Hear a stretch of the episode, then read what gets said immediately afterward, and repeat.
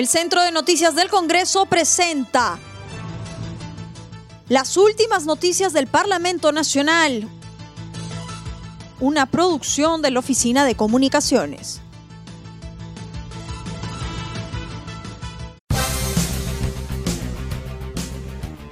¿Cómo están amigos? Les saluda Rómulo Vargas. Hoy es miércoles 26 de mayo del 2021 y estas son las principales noticias del Congreso de la República afirman que el presidente de la República inaugura hospital carente de necesidades. En entrevista a CNC Radio, el vicepresidente de la Comisión de Defensa, Miguel Vivanco Reyes, se mostró sorprendido por el ataque terrorista suscitado el último domingo en la zona del Braen, que cobró como víctima a 18 personas, entre ellos dos menores de edad mencionó que semanas atrás la comisión se reunió en esta parte del país con autoridades y pobladores con el fin de escuchar su problemática. Aseveró que en el Braen existen grupos que necesitan del Estado para su desarrollo y otro sector rebelde que siembra el terror.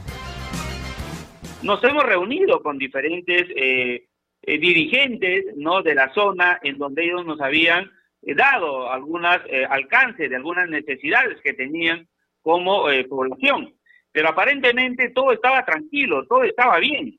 O sea, eh, prácticamente lo que ha pasado hoy en día es algo eh, contraproducente porque hay miles de pobladores de la zona que necesitan paz, que necesitan desarrollo, que necesitan mayor presupuesto para sus obras, para poder salir de la pobreza, necesitan ayuda para poder atender siembras alternativas a la hoja de coca pero sin embargo existe otro grupo pequeño, reducido, pero que hace tanto daño con el terror, que hace tanto daño amedrentando a la población, que ellos prácticamente quieren dominar esa zona a través de las armas.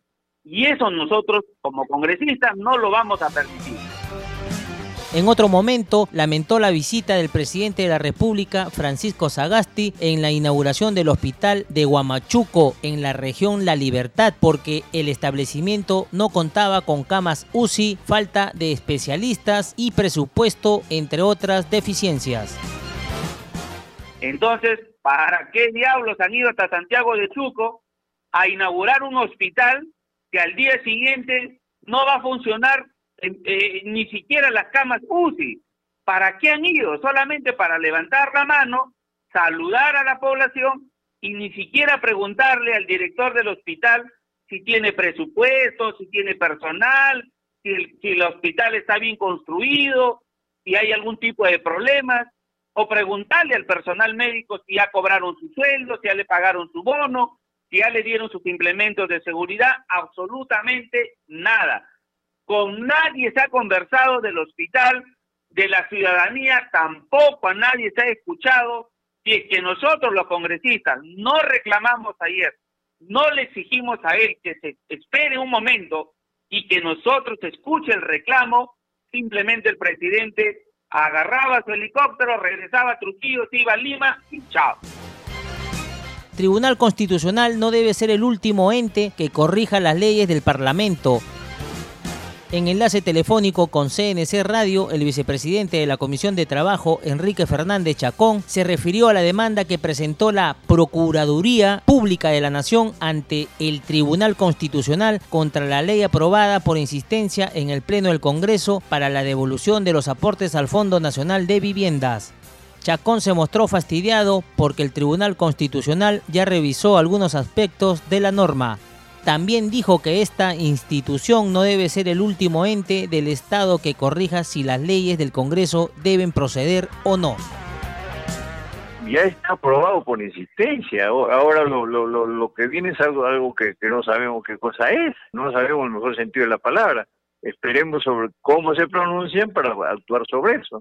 Yo estoy particularmente en contra de que el Tribunal Constitucional se constituya en cómo se llama este, en el último ente del Estado que da visto bueno o no a, la, a las leyes que vota el Congreso. Ellos también tienen una labor específica. Si es anticonstitucional, sí tienen que hacer observación del caso. Pero esa no es la discusión. Esa no es la discusión. Con, por eso comencé explicándole que ya el Tribunal Constitucional había intervenido diciendo que era un fondo que le correspondía a los aportantes. Por eso es que se hizo este el referendo. Por eso comenzaron a devolverle a la gente. Lo que pasa es que no le han devuelto lo que verdaderamente le corresponde.